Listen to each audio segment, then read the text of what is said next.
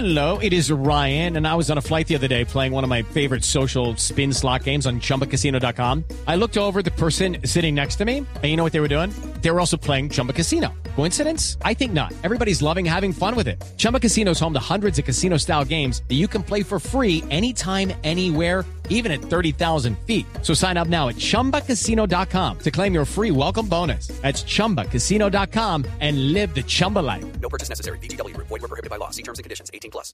Boombox. Hoy, en Zorros y Erizos. Sin muchos detalles, Petro dice que hay un plan para infiltrar su campaña con dineros del narcotráfico y promete enfrentar el robo de celulares y la inseguridad con más comida. El registrador del siglo XXI, Alexander Vega, sigue contra las cuerdas y el expresidente Uribe insiste en que hubo fraude. Escuche Zorros y Erizos en todas las plataformas de audio. No olvide activar la campanita de las notificaciones para estar enterado en cualquier momento y en cualquier lugar de todo lo que pasa con los zorros y erizos, pero de la política colombiana. El zorro, como los humanos, es un mamífero, una criatura astuta y hábil para engañar o evitar el engaño. Como un político, el erizo de cuerpo rechoncho, está cubierto de espinas y tiene una cabeza muy pequeña. Ante el peligro, adopta forma de bola. ¿Como un político? Como en política todo es cuestión de método. La capital roja de Colombia. Y, y si lo veo, le voy a dar en la cara marica. Los miembros de la mierda, ¡No es así! ¡Estudien, vagos! ¡Mamola, como decía! ¿De qué, me, ¿De qué me habla bien? Y el que me acabo de enterar. En votar, señores representantes. Marica, ya no más. En la jungla de la política colombiana, ¿quiénes son los zorros y quiénes los erizos? Ya les contamos. Hola, soy Silvia Patiño y con Pedro Viveros hablamos de política, pero de una manera no tan convencional. Varios candidatos han decidido tomarse un descanso en la carrera por la presidencia. Algunos están reflexionando, otros preparándose para la recta final. Fajardo, por ejemplo, sigue recorriendo el país sin descanso porque necesita votos, pero otros están lanzando globos en las redes sociales. Y por eso le propongo, Pedro, que hablemos del método Petro, porque soltó un globo diciendo que tenía información de un plan confeccionado desde las cárceles para infiltrar su campaña con dineros del narcotráfico y llamó a la máxima atención a los comités municipales, advirtiendo que solamente se iba a recaudar dinero en la gerencia nacional y a través de préstamos del sistema financiero. Y entonces uno se pregunta, Pedro, ¿qué está buscando Gustavo Petro soltando este tipo de advertencias en las redes sociales sin más ni más, sin ningún sustento, sin ninguna prueba, sin nada. Silvia, Gustavo Petro desde que está en la política colombiana, sobre todo como senador, fue muy juicioso en sus debates en contra de la banca, en contra de los paramilitares. Todos esos debates que él hizo los hizo con cifras bien sustentados y también con mucho adjetivo político, por supuesto, porque eso era una mezcla de ideología y también hechos y pruebas. Pero me da la impresión que en las campañas presidenciales Gustavo Petro recurre más a la demagogia y a las propuestas maximalistas. Un maximalista es aquella persona que propone lo máximo pero no lo logra cumplir. Entonces le voy a poner varios ejemplos. Sostiene que él es el cambio y lo ha venido manifestando de una manera permanente, sobre todo desde hace cuatro años cuando inició su campaña. Pero al lado de él tiene miembros de los partidos tradicionales. Luego uno no entiende cómo propone un cambio que es el maximalismo y que todos los colombianos lo queremos, pero ese cambio lo quiere hacer, mire usted, con Roy Barreras, que usted sabe lo que ha sido de poliédrico Roy Barreras en la política colombiana. No, pues Roy Barreras se, se, ha cambiado, ha dado giros de 180 grados a lo largo de su carrera, pues ha estado con el uribismo, ha estado con el santismo, ahora está en la izquierda. Con el liberalismo, dicho. con cambio radical, sí. con Juan Manuel Santos. Entonces, le pongo ese ejemplo, le pongo otro ejemplo.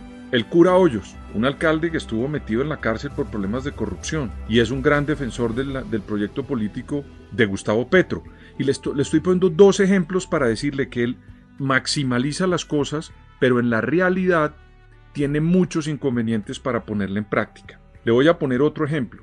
Nombró como vicepresidente a Francia Márquez, una gran lideresa, una persona que ha tenido mucho espacio para trabajar sobre todo los aspectos de medio ambiente, viene de la Colombia profunda, eso es cierto, pero el discurso de ella en la práctica es más radical que el de Petro. Pero sin embargo usted oye a Petro hablar de que él quiere conseguir el cambio y la unidad en Colombia. Uno no puede hacer el cambio en Colombia si no atrae a otros sectores políticos, porque para bien o para mal, Silvia, en este país no solamente vivimos la Colombia de Francia o la Colombia de Petro, vivimos todos en este, en este país. Y yo creo que a veces el discurso de Gustavo Petro ahí choca con la realidad. Le voy a poner otro ejemplo para no, no alargarme. En un debate que hizo Caracol, le preguntaron a los candidatos de la consulta del pacto histórico si creían que Colombia había una democracia. Todos los candidatos del pacto histórico, incluido a Gustavo Petro, dijeron que no, que en Colombia no había una democracia. Y yo solamente le voy a recordar lo siguiente, Silvia. Gustavo Petro es producto de esa democracia. Si esa democracia no le brinda a Gustavo Petro la posibilidad de negociar la paz, no había sido senador, no había sido alcalde y no había sido aspirante dos o tres veces a la presidencia de Colombia. O no, habría tenido, o no hubiera tenido la posibilidad de tener muchos eh, senadores y congresistas y representantes en la elección pasada, si esto no fuera una democracia.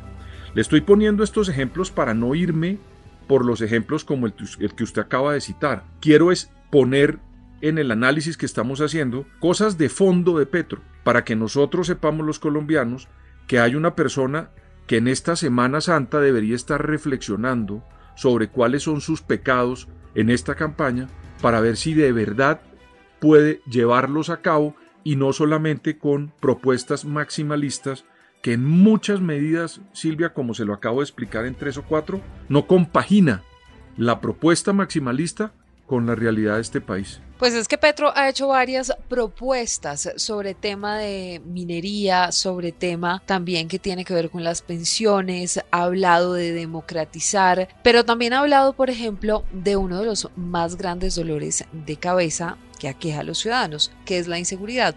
Vamos a ver si esta propuesta, Pedro, le suena o no. ¿Cómo es que dice usted? Maximalista. Maximalista. Sí, señor. Bueno, vamos a ver. ¿Y Petro cómo puede reducir el robo del celular? ¿Cómo una madre de familia puede dejar de tener temor cuando su niña sale al colegio a coger un bus urbano? ¿Cómo disminuir ese miedo en la sociedad colombiana?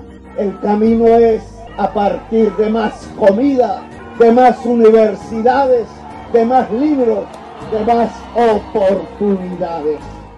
Pedro, al pueblo se le pueden prometer infinidad de cosas, pero del dicho al hecho hay mucho trecho. ¿Es viable esta propuesta de Petro de decir que la inseguridad, que el robo de celulares y que las personas se van a poder subir a los buses más tranquilas si hay más comida, más educación y más universidades? Mire Silvia, pongámoslo en estos términos.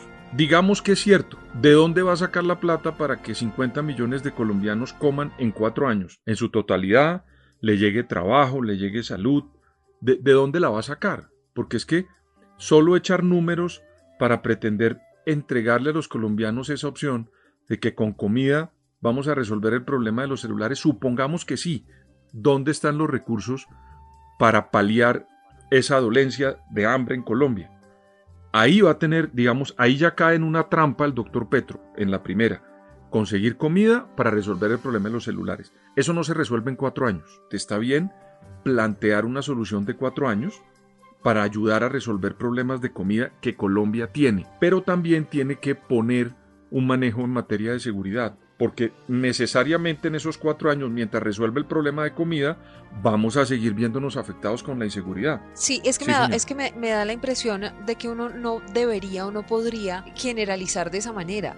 No todo el que roba lo, lo hace porque tiene hambre.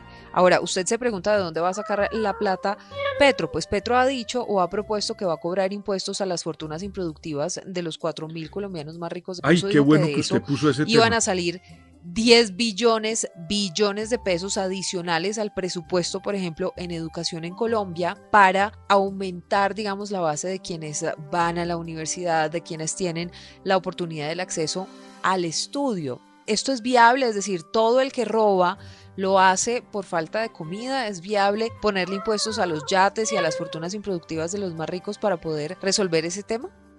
Silvia, la mayoría de la gente que roba celulares, eso es una banda. Eso es un grupo que no está solamente en Colombia, de aquí para abajo usted y Centroamérica, hay unas bandas que se dedican a robar celulares y porque con eso contrabandean, sacan celulares, los cambian, vuelven y le ponen chip, lo venden en Ecuador, lo venden en Perú. Eso es una banda, no es un colombiano que se despierta y dice hoy tengo hambre y voy a salir a robarme un celular.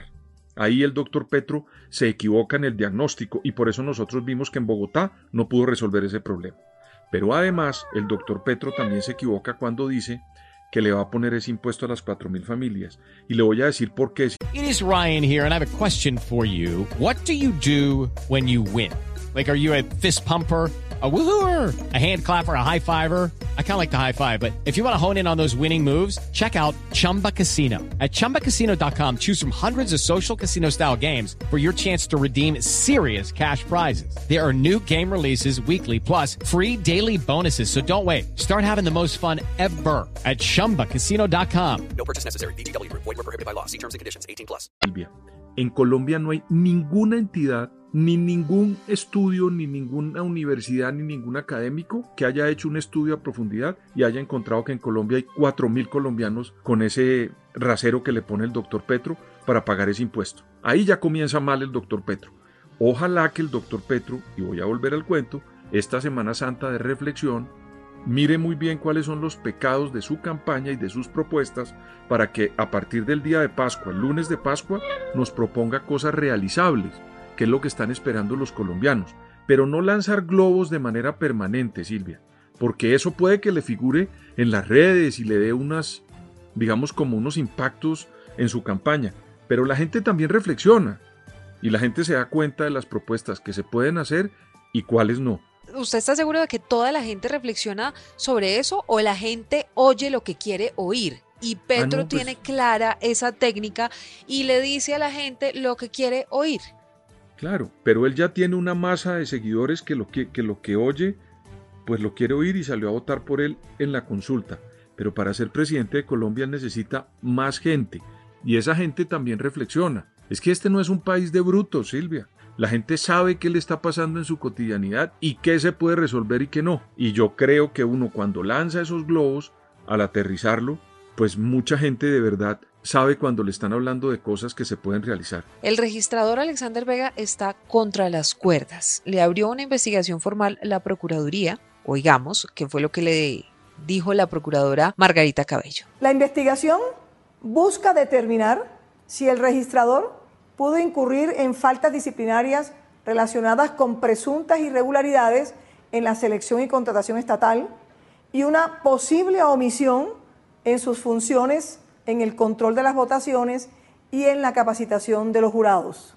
Pero más allá de la Procuraduría, Pedro le decía que el expresidente Álvaro Uribe también dice lo que la gente quiere escuchar porque también a través de su cuenta en Twitter ha lanzado una serie de globos, preguntándose, por ejemplo, cómo se va a posesionar el nuevo Congreso con la acusación seria de fraude, diciendo que hay miles de denuncias de votantes cuyos votos no aparecen todavía, denuncias sobre jurados, discrepancia en conteos y reportes y que no está clara la legitimidad del nuevo Congreso. Imagínese hasta dónde va el expresidente Álvaro Uribe y por el otro lado, también en otro trino dice que cómo o se pregunta que cómo se va a llevar a cabo la elección presidencial sin resolver a fondo el problema en la elección del Congreso. Estos no son personajes parecidos, cada uno con tendencias, digamos, políticas diametralmente distintas, pero lanzando una cantidad de cuestionamientos y de, y de situaciones que en realidad sí ponen en jaque una democracia como la colombiana. Silvia, mire, a mí me acaba de llegar una encuesta de una compañía que se llama Cifras y Conceptos que hace una encuesta polimétrica. Y mire esta pregunta, le, le, dicen a los colombianos, ¿usted cree que hubo fraude electoral en las pasadas elecciones del 13 de marzo de Congreso y consultas? Y el 48% dice que sí, Silvia. Imagínese eso.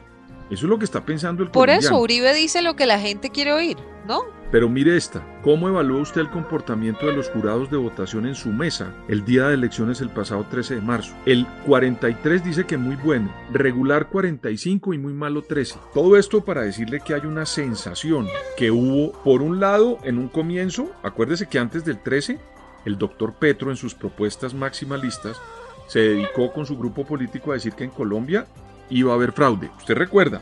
Eso lo hablamos. Sí. Llegó el 13 y después del 13 al que le aparecieron unos votos fue al pacto histórico. Dejó de hablar de fraude, Pero los otros partidos a quienes no le aparecieron un volumen de, de, votos de esa dimensión, pues se dedicaron a hacer las reclamaciones y cada vez que pasa un día aparecen nuevas tesis que hubo, digamos, errores en el manejo de la votación. Y son ahora ellos los que están diciendo, el expresidente Uribe entre otras, oiga, ¿sabe que sí hubo fraude y mal manejo? Es decir, lo que comenzó Gustavo Petro, que después lo resolvió porque le aparecieron exclusivamente a él los votos, ahora el expresidente Uribe le está diciendo, no, aquí en Colombia sí hubo fraude y no estamos confiando en las elecciones. Mire usted lo que pasa cuando uno se pone a molestar y a triturar la democracia. Cuando le convenía al doctor Petro era fraude, pero ahora, cuando no le conviene, él hace silencio. No, él debería estar también garantizándole los derechos al centro democrático. Porque si él Sí, exigió Pedro, en un pero- momento que se los garantizaran, pues ahora se los tiene que garantizar. Y en la mitad está un señor que es el registrador Silvia. Ese registrador, desde que llegó al cargo, acuérdese que hay unas grandes denuncias sobre la forma como lo eligieron. Y desde el momento en el que él llegó a ese cargo hasta el día de hoy, no hubo en Colombia una persona más cuestionada y con mayores errores comprobados que la figura del señor Alexander Vega. Entonces tiene usted a unos políticos molestos, a otros haciendo suposiciones que no se le cumplieron, pero a uno sí decidido a, a- a pelear sus votos, y en la mitad un registrador que de verdad Silvia ha cometido muchos errores y en este momento no le da garantías a la mayoría de los colombianos para creer en el sistema.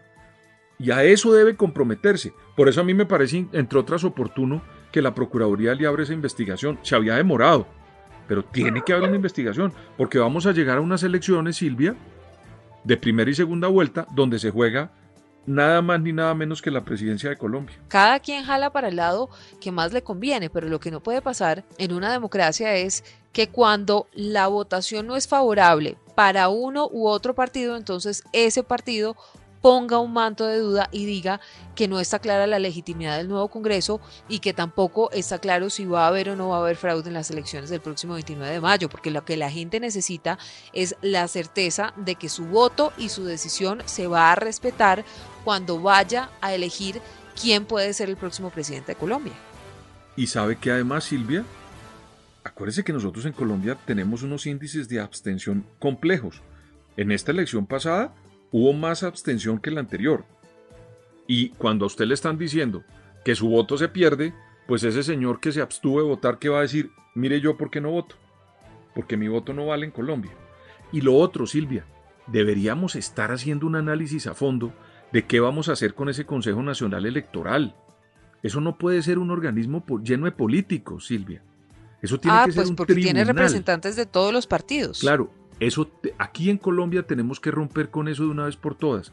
Y eso tiene que ser un tribunal donde haya unos magistrados electorales que sean independientes y lleguen allá por sus calidades, por sus méritos en, en el conocimiento electoral y que cuando se tome una decisión sea en derecho.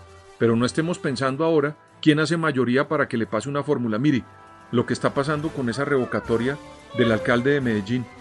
Eso es una tomadura de pelo increíble. ¿Y a quién no le gusta eso, Silvia? Pues al que cree que su voto vale. En Medellín hay unos señores que se dedicaron a recoger unas firmas porque sienten que el alcalde no está cumpliendo. Y el Consejo Nacional Electoral no ha hecho sino dilatar. A ver, Pedro, si entonces esta Semana Santa funciona para reflexionar sobre lo realmente importante. O si no, al final, Silvia, vamos a tener que recurrir también a Jesús cuando dijo, Padre, ¿por qué nos has abandonado?